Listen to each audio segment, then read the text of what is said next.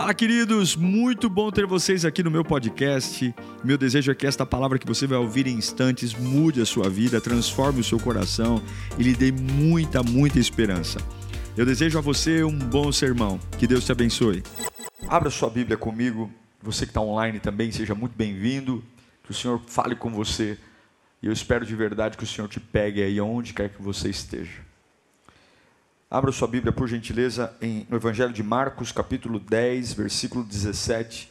Evangelho de Marcos, capítulo 10, versículo 17. Eu quero muitas coisas, mas uma das coisas que eu percebo é que nem tudo que eu quero, eu estou pronto para o que eu quero. A gente é um pouco infantil em algumas coisas. É o exemplo que eu sempre dou. Minha filha pode pedir a chave do meu carro. Ela tem sete anos. E porque eu a amo muito, eu vou dizer não para ela. Por eu ser um bom pai, eu vou dizer, Júlia, você não vai pegar a chave do carro. Por eu querer cuidar dela, eu vou dizer, você não vai pegar a chave do carro. Talvez ela não entenda o porquê. Mas por eu ser um bom pai, eu sei que isso não é o melhor para ela. A verdade é que a maioria das coisas que nós garganteamos como eu quero, nem sempre nós estamos prontos.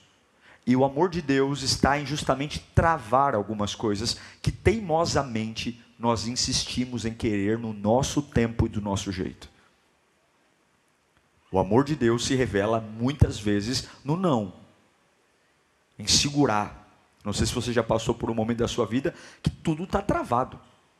Você não parece um carro atolado. Você gasta combustível, você gasta energia, você corre, corre, corre, corre e chega a lugar nenhum. Quem você acha que segurou o povo hebreu caminhando 40 anos no deserto, por um período de 8 horas a pé? Quem você acha? Foi Deus. Porque por mais que Deus os amasse, e tivesse uma terra maravilhosa para eles morarem, eles estavam doentes demais para entrar no novo.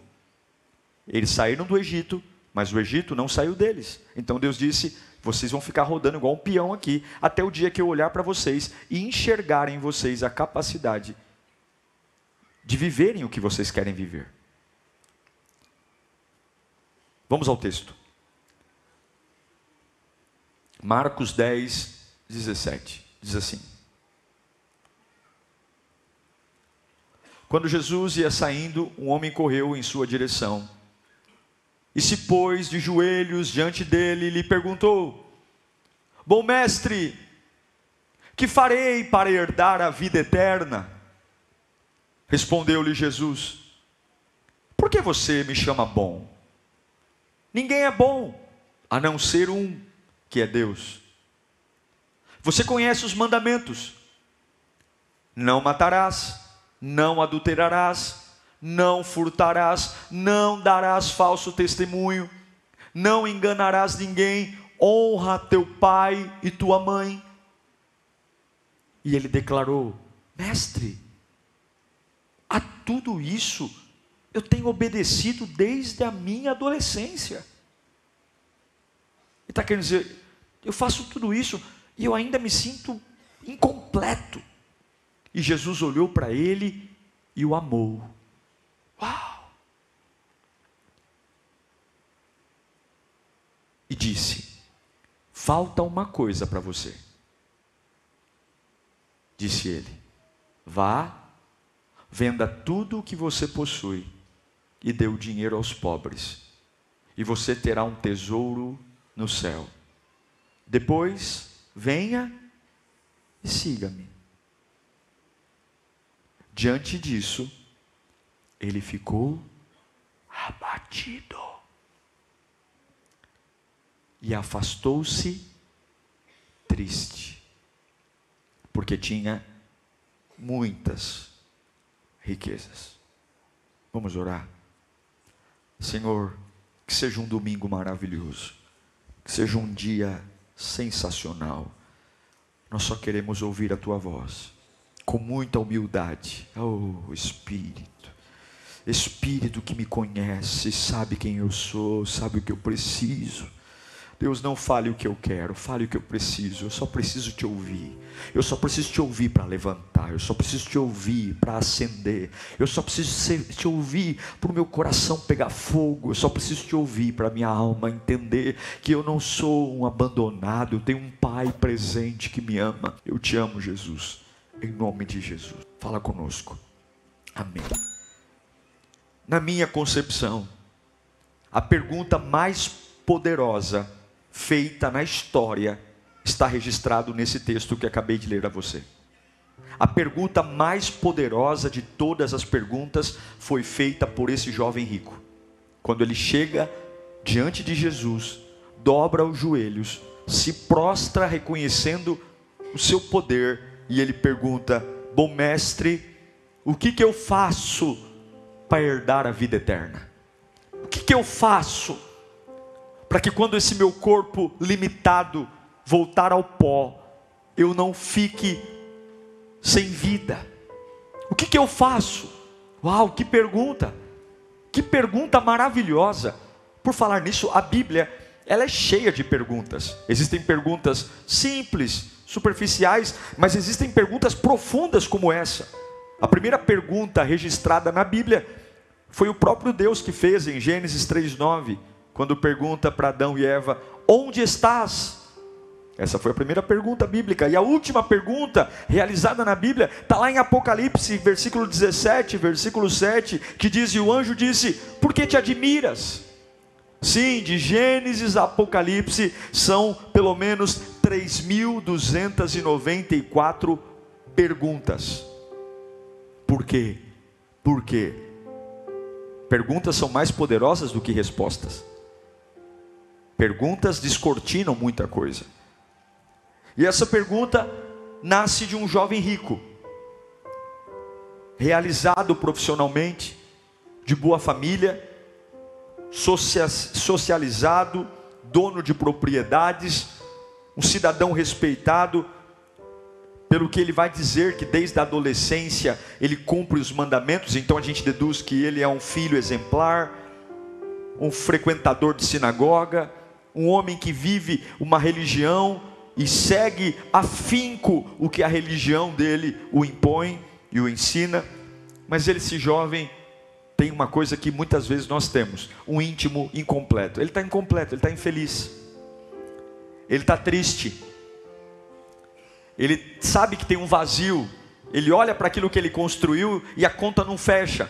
Ele tem dinheiro, ele tem matemática, é, é, ele tem patrimônio, ele tem religião, ele tem igreja para ir, mas ele sabe que tem um, um, negócio que não encaixa, e ele vai até Jesus, e eu acho lindo que quando ele chega diante de Jesus, a primeira coisa que ele faz é, ele se dobra, ele se ajoelha, e ele fala, mestre, o que, que eu faço para herdar a vida eterna?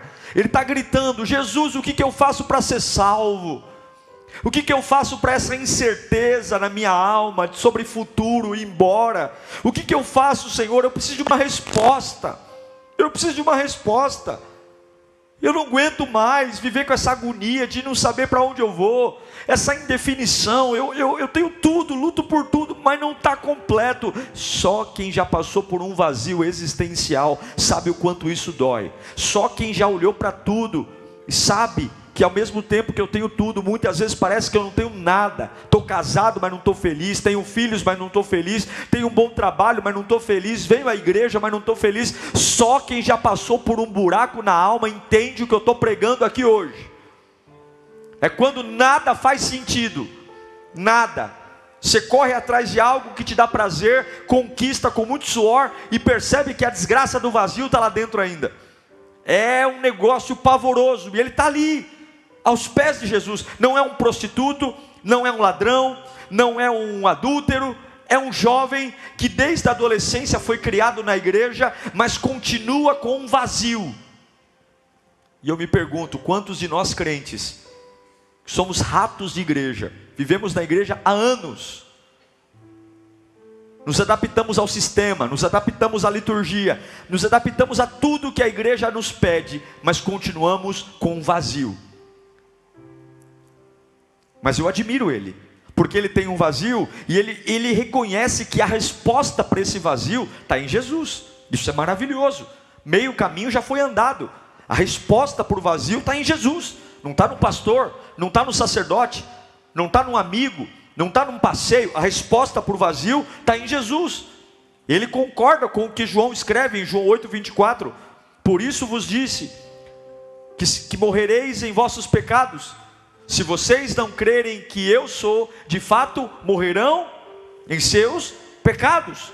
Ele concorda com o que está escrito em Atos, capítulo 4, versículo 12: que nenhum outro, não há salvação em nenhum outro, pois debaixo do céu não há nenhum outro nome dado aos homens pelo qual devamos ser salvos. Ele está ali, e ele, tá, ele começou bem.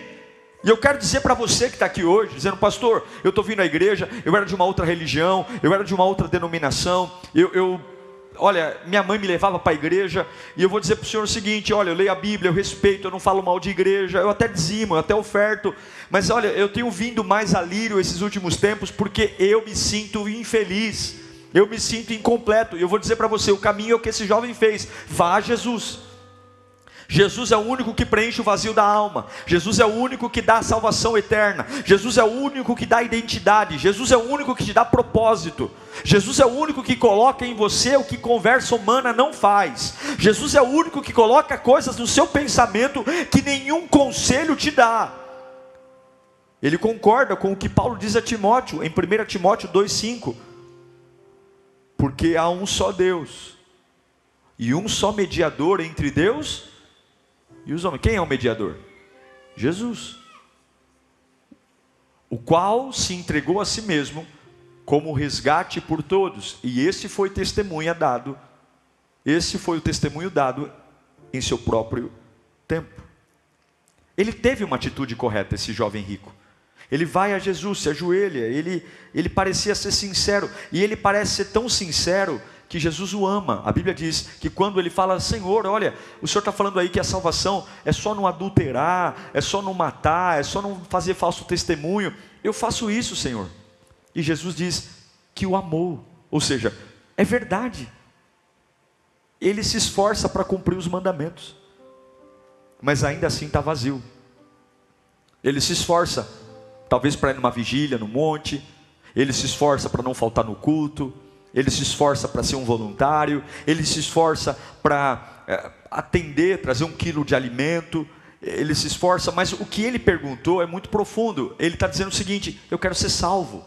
Eu quero deitar a cabeça no travesseiro quando eu for dormir e saber que se o meu coração falhar, se o meu pulmão não inalar, eu quero ter a certeza que para onde eu vou. Eu quero ter certeza que, que eu não vou ser destruído pelo inferno, que eu não vou. E essa pergunta é maravilhosa, porque quando a gente fala de salvação, tem muita gente que fala muita coisa. Alguns dizem que não há nada que eu possa fazer para herdar a vida eterna.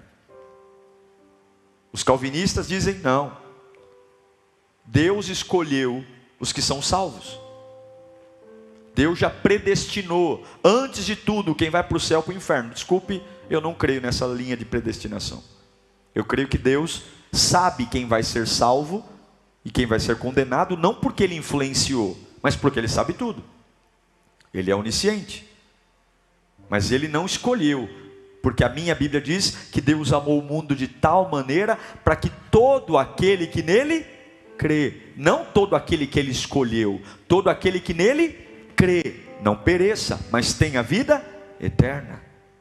Então a salvação não é uma decisão, na minha concepção, de Deus, é uma decisão do homem crer. Mas tem alguns que creem que não há nada para ser feito.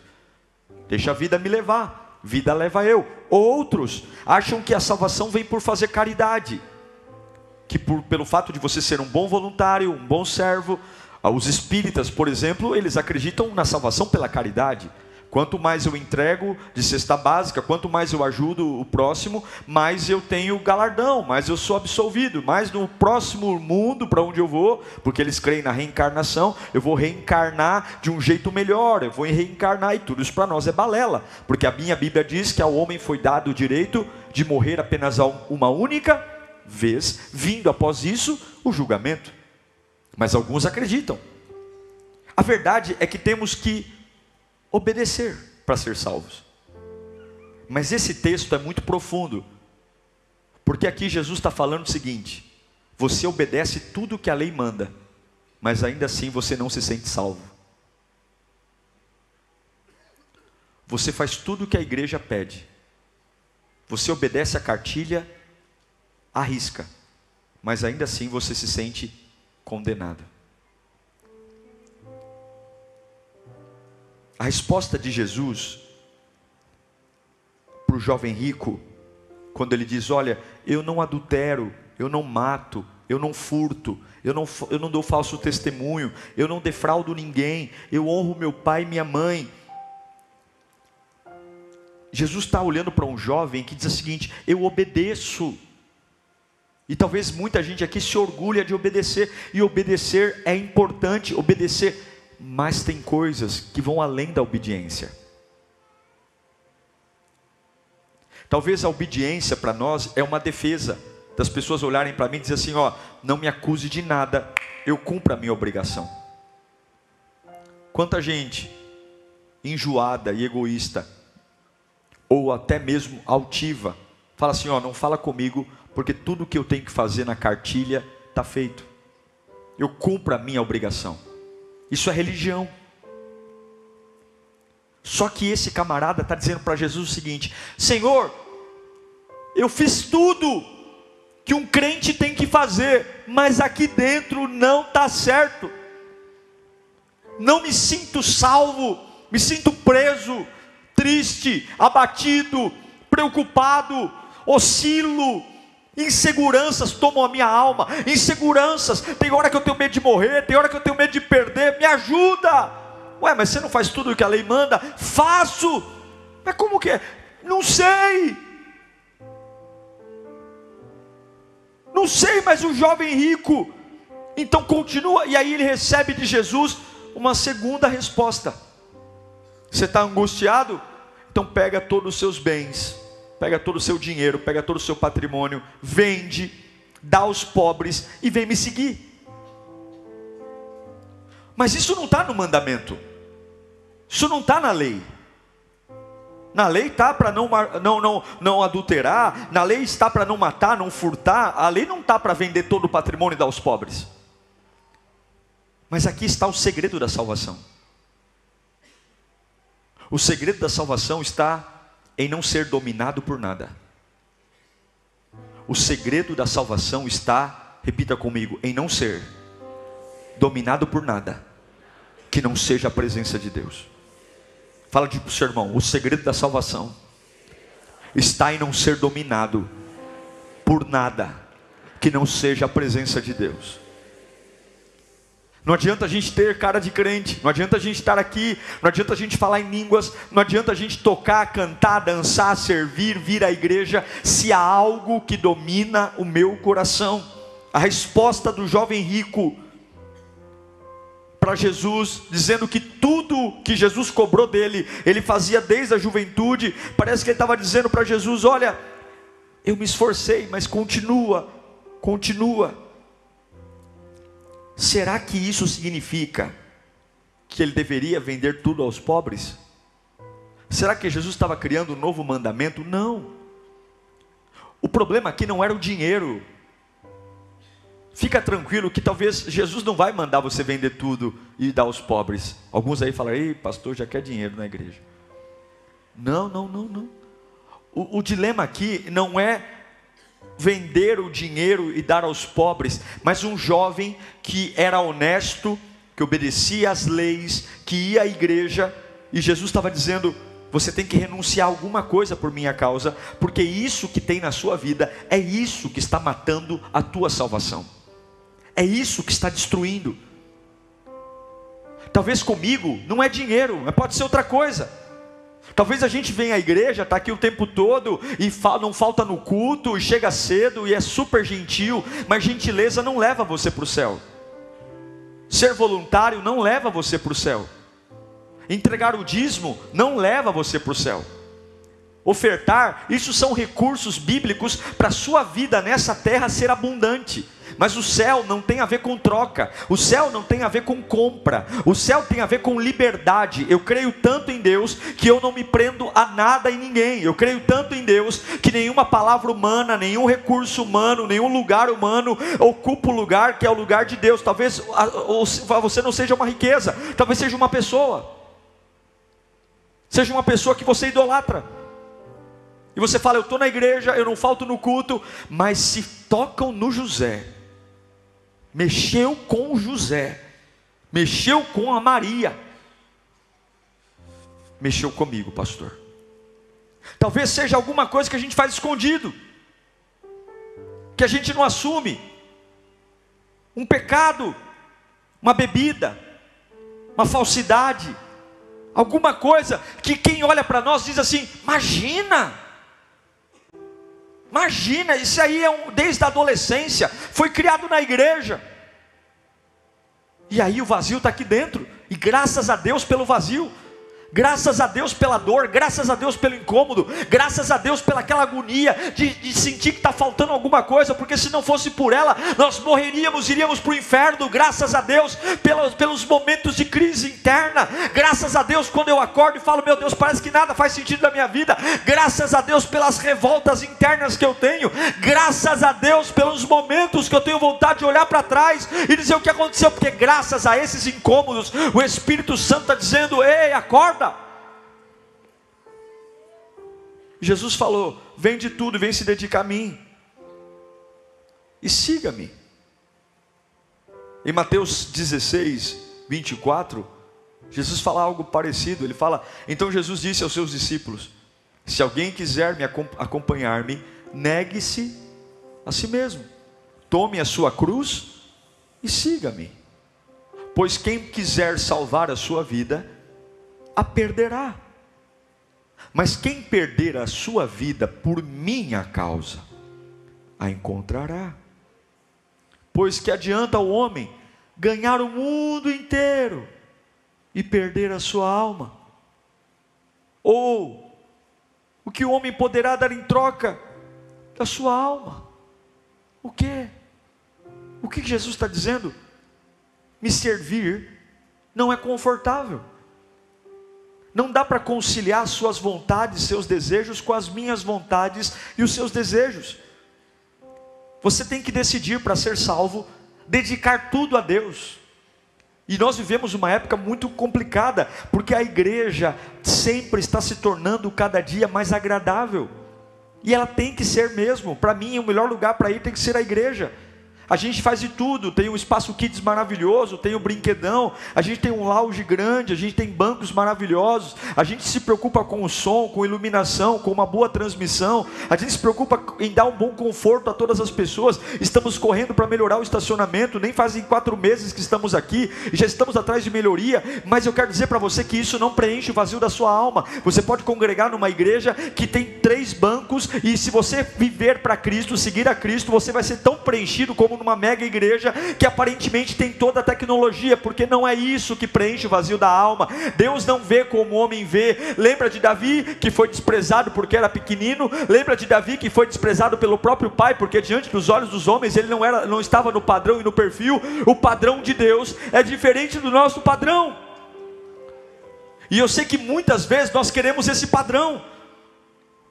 Só que quando Jesus diz: "Dá tudo", o jovem que chegou dobrando os joelhos, o jovem que chegou com um discurso belo, dizendo: Me explica o como ter salvação. A Bíblia diz que no mesmo instante que Jesus pediu que ele amava, ele mudou o semblante, se entristeceu e se afastou e foi embora.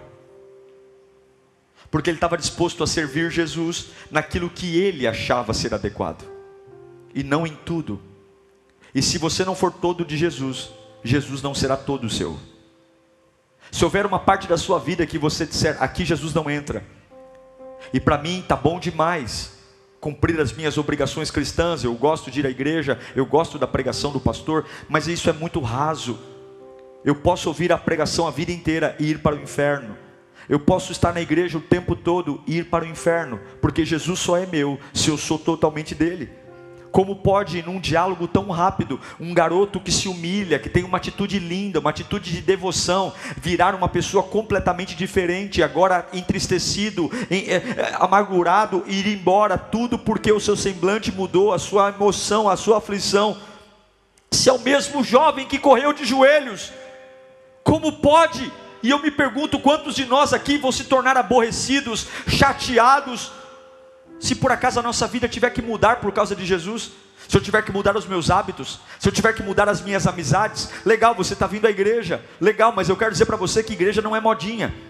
Não é porque a gente tem parede preta, não é porque a gente tem painel de LED, que aqui é um point de encontro. Igreja não é um point de encontro. Igreja é lugar de tra travar batalhas espirituais. Igreja é lugar de vida ou morte. Aqui é lugar de entender que lá fora, quando eu saio, há mentiras, há, há, há teatros que o diabo cria, há desilusões. Eu tenho que ter discernimento espiritual, porque aquele que quer matar e roubar a minha vida não está brincando de roubar, matar e roubar. Ele está realmente tentando me destruir. E eu não posso ser sonso e ficar ficar envolvido com luz, som, câmera e ficar envolvido com crachá, colete, quando eu preciso olhar para a minha vida e dizer claramente o que é que eu amo mais do que Deus. O que é que eu amo mais do que Deus? O que é hoje na minha vida que se Deus me pedir, eu vou dizer para o Senhor: acabou a minha relação contigo, Deus. É claro que quem se afasta nunca se afasta dizendo as razões. É muito mais fácil culpar alguém quando na verdade sou eu que não estou disposto a entregar o que Deus me pede. Então eu vou dizer que a igreja não me ama. Então eu vou dizer que ninguém me dá atenção. Então eu vou dizer que eu faltei quatro, cinco cultos e ninguém notou a minha ausência. Porque as pessoas, quando elas saem da presença de Deus, a maioria delas nunca são culpadas de nada. Mas a verdade, a verdade é que a Bíblia diz que o ímpio não permanece na Assembleia dos Justos. O que, que significa? Você está aqui para ser confrontado. Vai chegar uma hora que você e eu não vamos conseguir conciliar a vida velha com a vida nova. Vai chegar uma hora que o Espírito Santo vai martelar tanto no seu coração, dizendo: Olha, você está fingindo que eu não estou falando com você, mas eu estou. Você está fingindo que dá para conciliar essa vida mundana com essa vida espiritual, mas não dá. Vai chegar uma hora que você vai ter que sair ou ficar, porque eu não vou deixar você me adorar em paz. Eu não vou deixar você viver essa vida em paz. Eu vou amargurar mesmo. Você se orgulha por ir em vigília, você se orgulha por cantar na madrugada, você se orgulha for participar do coral, você se orgulha porque pega a Bíblia e vem para a igreja, mas você não é todo meu, e eu estou esperando você ser todo meu. Mas, pastor, é desconfortável, mas, pastor, há tantos anos que eu faço isso, mas é gostoso, eu tenho a minha riqueza, não dá, não dá. E Jesus está dizendo, então também não dá. Quando nós estamos possuídos por algo diferente de Deus, Deus sempre vai exigir renúncia.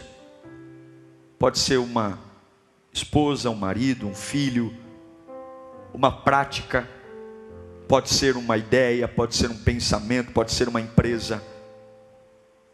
É o que Paulo fala em Romanos 6,16. Não sabem que quando vocês se oferecem a alguém para lhe obedecer como escravos, tornam-se escravos daquele a quem obedecem, escravos do pecado que leva à morte, ou da obediência que leva à justiça? Sim, a minha relação com Deus é escravidão. Não a escravidão no sentido pejorativo, mas no sentido das vontades. Eu sei que muitos aqui anseiam por uma vida nova. Só que a gente quer tanto a vida nova. A gente quer tanto uma vida nova, uma vida nova mas a gente quer do nosso jeito. Quem sabe essa manhã não é uma manhã de fazer uma troca. Quem sabe essa manhã não é uma manhã de você entregar para Deus o que você mais ama e mandar lamber sabão o resto. Quem sabe essa manhã é dobrar o joelho diante de Jesus e falar: Jesus, olha, eu quero viver o Evangelho na sua plenitude, eu quero provar do teu poder na minha vida. Eu quero de verdade ser um cristão tomado pela tua unção e pela tua graça. Eu quero viver milagres. Eu quero viver a tua poderosa mão sobre a minha vida e eu vou, eu vou entregar tudo. Eu não serei dominado por nada. Eu não serei. Sabe o que aconteceu com esse jovem? A Bíblia diz: ele retirou-se. E eu me pergunto: quantos estão aqui nesta manhã que ainda vão retirar-se? Quantos que estão aqui que já provaram do amor de Deus, mas ainda estão vulneráveis e que a qualquer momento podem se retirar por uma cara feia, por um pedido, por uma renúncia? Meu irmão, não tem meio termo. Ou servimos a Deus, ou não servimos a Deus. Não dá para gostar, não dá para ser legal. Evangelho não é para ser legal, porque não é legal tomar uma cruz e seguir. Se o seu evangelho não tem sacrifícios, eu e você não aprendemos ainda o que é evangelho. Se o nosso evangelho não tem nãos, se o nosso evangelho não tem não vou nesse lugar, não tomo isso, não faço isso, mas a gente sempre fez, mas agora não vai fazer mais, porque eu sou um cristão e eu vou seguir a presença do meu Salvador. Se o nosso evangelho não implica em nãos, não vou mais, nós encontramos a Lírio, encontramos o Diego, encontramos o YouTube, encontramos o bem-vindo pastoral mas nada disso vai prevalecer. O único que prevalece é o Deus da minha vida, é o Deus invisível, imortal, fiel. E hoje é uma manhã para Deus dizer: Você está preparado para ser salvo? Se eu voltar nas nuvens do céu hoje, se eu tocar o alarido hoje, se eu tocar a trombeta, quantas vezes? Quantas vezes eu já ouvi de pessoas: Ah, pastor, se a igreja não fosse tão exigente, nós teríamos multidões. Ah, pastor, aceita. Começa a aceitar o que o mundo impõe.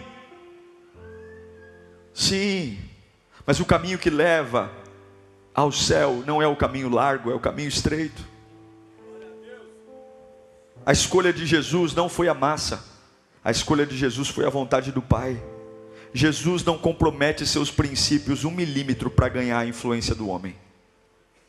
Jesus não compromete a vontade do Pai para ganhar a sua simpatia. Se você gostar dele ou não gostar dele, é um problema seu. Ele não vai mudar o que o Pai quer que ele faça para fazer capricho de ninguém. Pastor, por que essa palavra nesta manhã?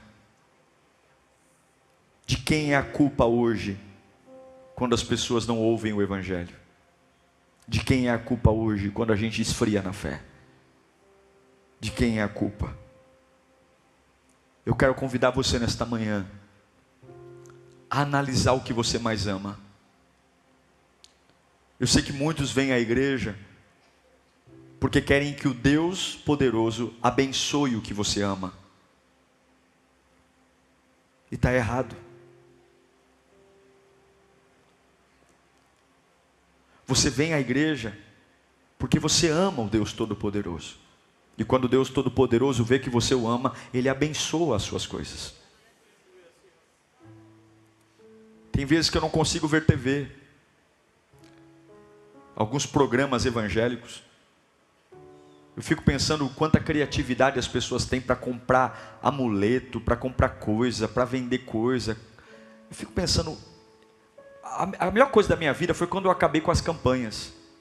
Até 2008 eu fazia campanha, 2009. E era, é, tem vezes que não tinha, era sete voltas de Jericó, era mergulho no tanque de Betesda, era, chega uma hora e falei, meu Deus, que, que, eu, que nome eu vou dar para o culto? E aí Deus falou para mim, em 2009, meu filho, todo culto é um grande culto, eu estou lá. Aí eu falei, vamos resolver o problema, é Quinta B-Power. É Quinta B-Power. E desde então, todo culto nosso é uma conferência, já percebeu? A gente não tem cantor famoso, a gente não tem pregador famoso, a gente não traz, raramente a gente traz pregadores de fora e as pessoas perguntam: qual é o grande evento da Lírio? O grande evento é que Jesus está lá. Todo culto é um grande culto porque Jesus está lá. Mas, meus irmãos, Deus nos deu um prédio lindo, Deus nos deu um prédio maravilhoso. Deus nos deu hoje uma visibilidade muito grande. Somos a maior audiência do online no estado de São Paulo. Nenhuma igreja no estado de São Paulo tem mais audiência na internet do que os nossos cultos. Mas a Bíblia diz que o que quanto muito é dado, o muito será cobrado. E hoje vem uma cobrança. Vocês me amam mais do que as suas coisas? Você está disposto a mudar radicalmente o seu estilo de vida por mim? Você está disposto a me seguir? E como é que eu faço isso, pastor? Arrepender. Eu não quero ir embora. Eu quero ficar aos pés de Jesus. Eu quero ficar aos pés do Criador. Eu quero amá-lo. Eu quero amá-lo, mesmo que, pastor, isso, talvez o seu vender é, é terminar um relacionamento abusivo. Talvez o seu vender é parar de, de fazer falcatrua no seu trabalho. Talvez você é parar de falar esse palavrão que você fala o tempo todo. Que é um santarrão na igreja e um mundano lá fora. É tratar tua mulher de forma decente. É tratar teu marido de forma decente. É tratar teus filhos é amar o Senhor, e porque você o ama, você muda. E porque você o ama, você diz: Eu tenho força para mudar, eu tenho força para ser diferente, eu vou largar a droga, eu vou largar a bebida, eu vou largar essa carência, porque eu amo Ele, Ele não quer isso. Aí você diz: Mas como que eu sei se eu preciso mudar ou não? Olha para você, olha para dentro de você, olha para o coração, olha para ver se você realmente é feliz, olha para ver se você realmente é completo. Olha para ver se realmente você sente prazer na presença dEle, na unção dEle. Olha para ver se realmente você pode todas as coisas daquele que te fortalece. Olha para ver se realmente você olha para Deus e diz: Senhor, Tu és a paixão da minha vida, Tu és a minha alegria. Eu não vou embora, eu não vou sair da Tua presença, eu não vou, eu não vou. Porque o nosso Deus, meu irmão, quando você entrega algo para Ele, Ele é tão maravilhoso que você nunca fica sem nada. Aquilo que você entrega, Ele devolve. Ele é um Pai generoso. Quando Ele pede a sua riqueza, Ele não quer a riqueza para Ele, Ele vai te devolver essa essa riqueza, mas Ele quer tratar o seu coração. Quando Ele pede para você reajustar suas prioridades, Ele não quer te punir, Ele não quer te matar, Ele não quer te escravizar ou te humilhar, Ele apenas quer colocar a sua cabeça não nas coisas que acontecem na terra, mas naquilo que acontece no céu. E aí os meus pés andam na terra, mas a minha cabeça está no céu. E a minha pergunta é: nós estamos preparados para a salvação hoje? Nós estamos preparados? Qual é o nível de ofensa que você tem no seu coração? Qual é o nível de desgosto? Qual é o nível de coisas mal resolvidas? Qual é o nível de conversa fútil que tem dentro de você,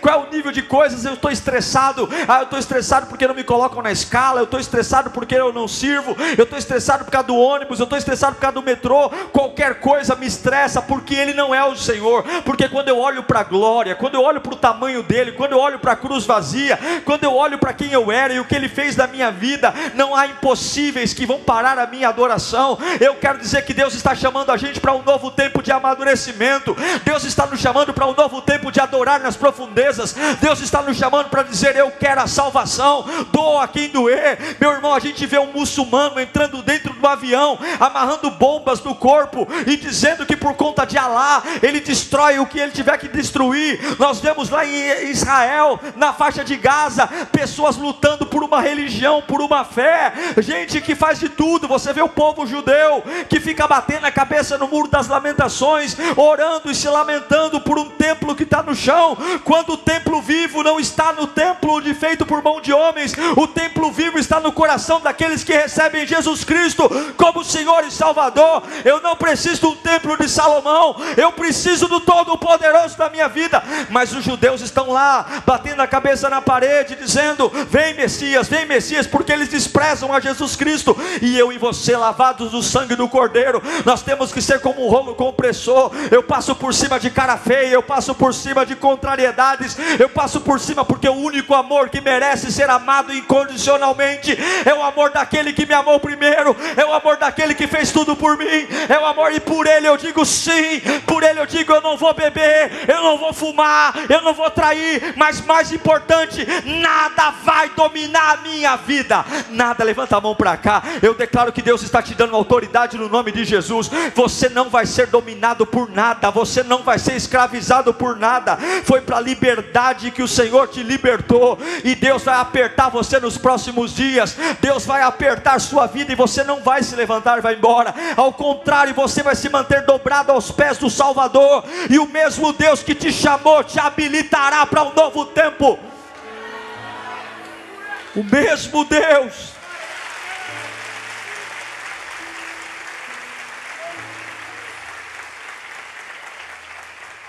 Faça as mudanças que você precisa. Hoje. Joga fora o que tem que jogar. Pastor Diego, eu tenho imagens de escultura na minha casa. Se você se converteu e veio do catolicismo, a minha Bíblia diz que nós não devemos adorar imagens. Jogue fora. Não dê para ninguém. Jogue fora. Quebre, jogue. Se você vem do Espiritismo, pegue seus guias, rasgue, jogue no lixo. Pegue as fotos que te lembram de uma vida que Deus já esqueceu e jogue fora. Porque mudanças têm que ser radicais.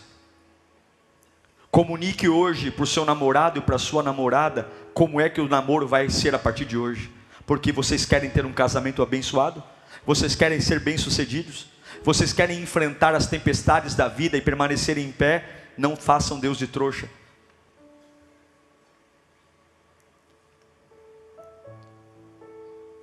Você quer ser abençoado na sua vida de prosperidade? Cancela o gato net. Uma vez uma pessoa veio me testemunhar que Deus tinha dado um emprego para ela. Deus está me abençoando, pastor. Ah, é? Ah, graças a Deus, arrumei um emprego maravilhoso, vendo bastante. O que, que você vende? Eu vendo desbloqueador de canal.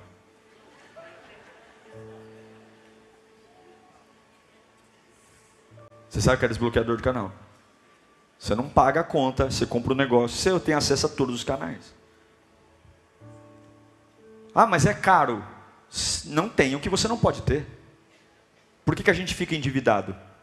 Porque a gente quer ter o que não pode pagar. Tenha o que você pode pagar. E você não vai ficar endividado. Talvez seja mudar o meu comportamento no meu trabalho. Eu só sei de uma coisa: Jesus está voltando. E Ele vai pedir para a gente aquilo que está entre nós e Ele. Se você não é um cristão, há algo entre você e Deus e tem que ser tirado hoje. Arrependa-se, confesse os seus pecados e Deus vai te visitar. Eu quero fazer uma oração diferente hoje. Se você tiver problema na coluna, problema nas pernas, fica sentadinho. Mas se você puder, eu quero fazer uma oração de joelhos com você. Se você puder se ajoelhar, se você puder, Pastor, eu não posso. Não tem problema, fique sentado. A oração vai ser ouvida. Mas se você puder se ajoelhar, faça isso.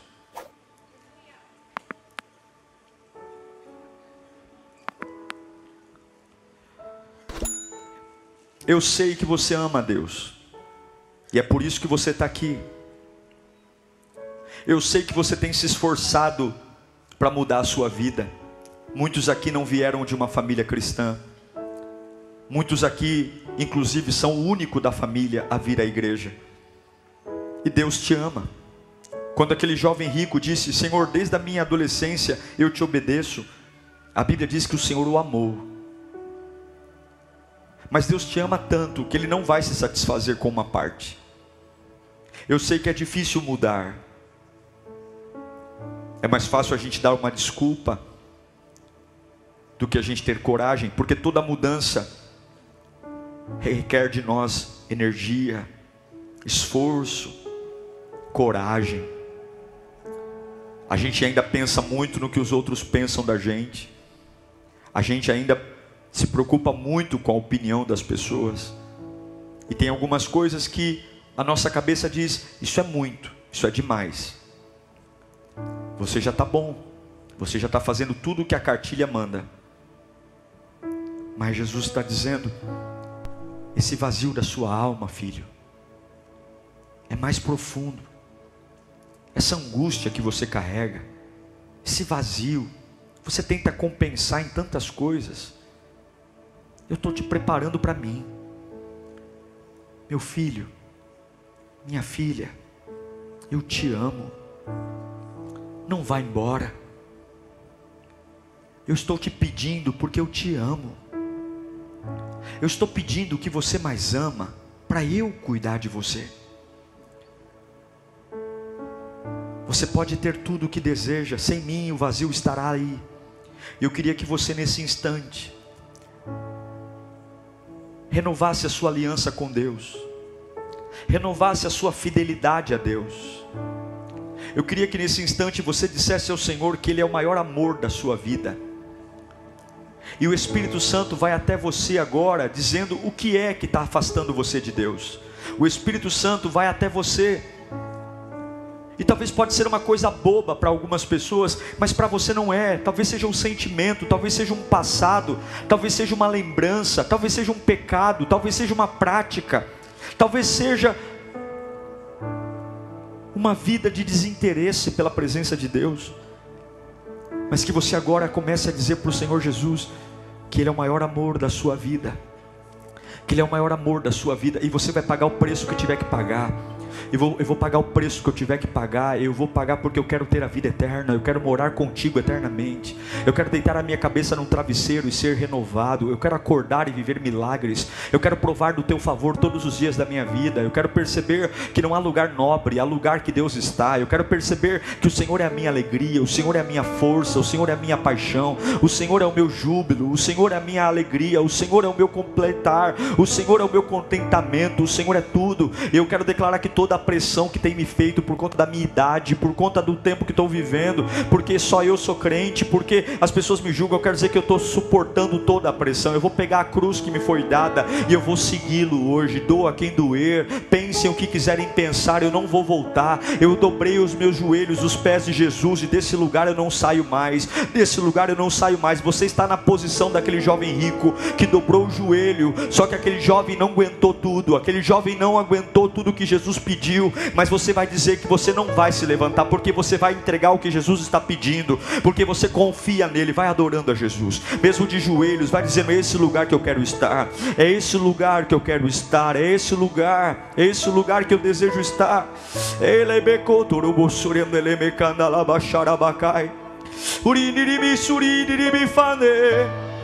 é nos pés do Salvador que eu encontro vida. É nos pés do Salvador que os medos vão embora.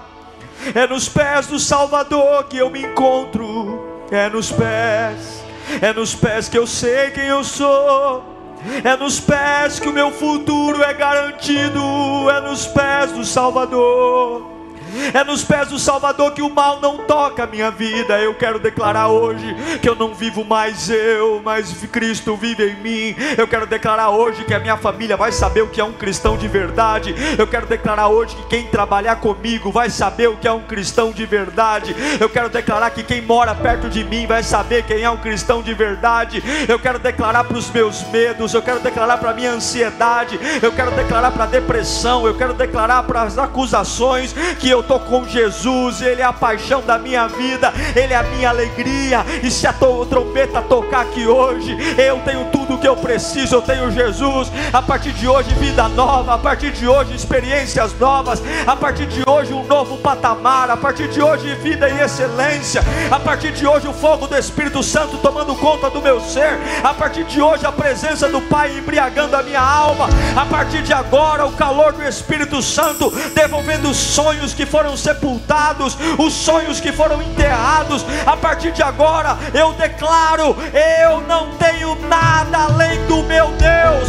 Pode ir embora, pode ir embora. Eu não quero nenhum sonho que não seja o sonho de Deus. Eu não quero nenhuma vida que não seja a vida que Deus tem para mim. Eu não quero nenhum projeto que não seja o projeto que Deus tem para mim. Eu quero Deus, eu quero Deus, eu quero Deus. E dos pés dele eu não levanto, e dos pés dele dele eu não levanto, e dos pés dele eu não levanto. Eu me rendo,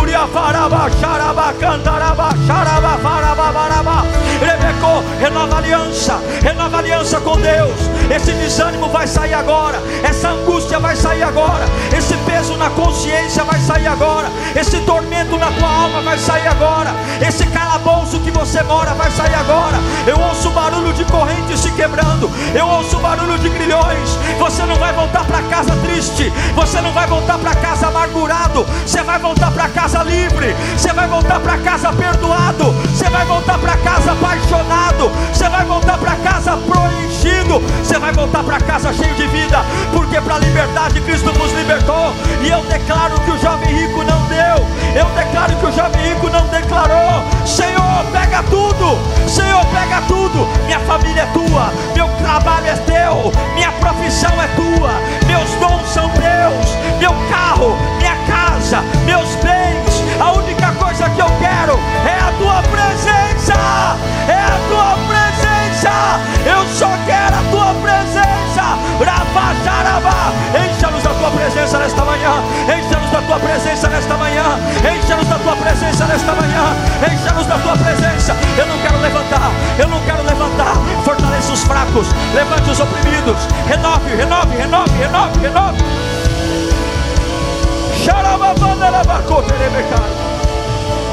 Aleluia. Uau! Eu tenho certeza que Deus falou com você. Tenho certeza que depois desta palavra a sua vida não é mais a mesma. Peço que você também me acompanhe nas minhas redes sociais: Instagram, Facebook YouTube. Me siga em Diego Menin. Que Deus te abençoe.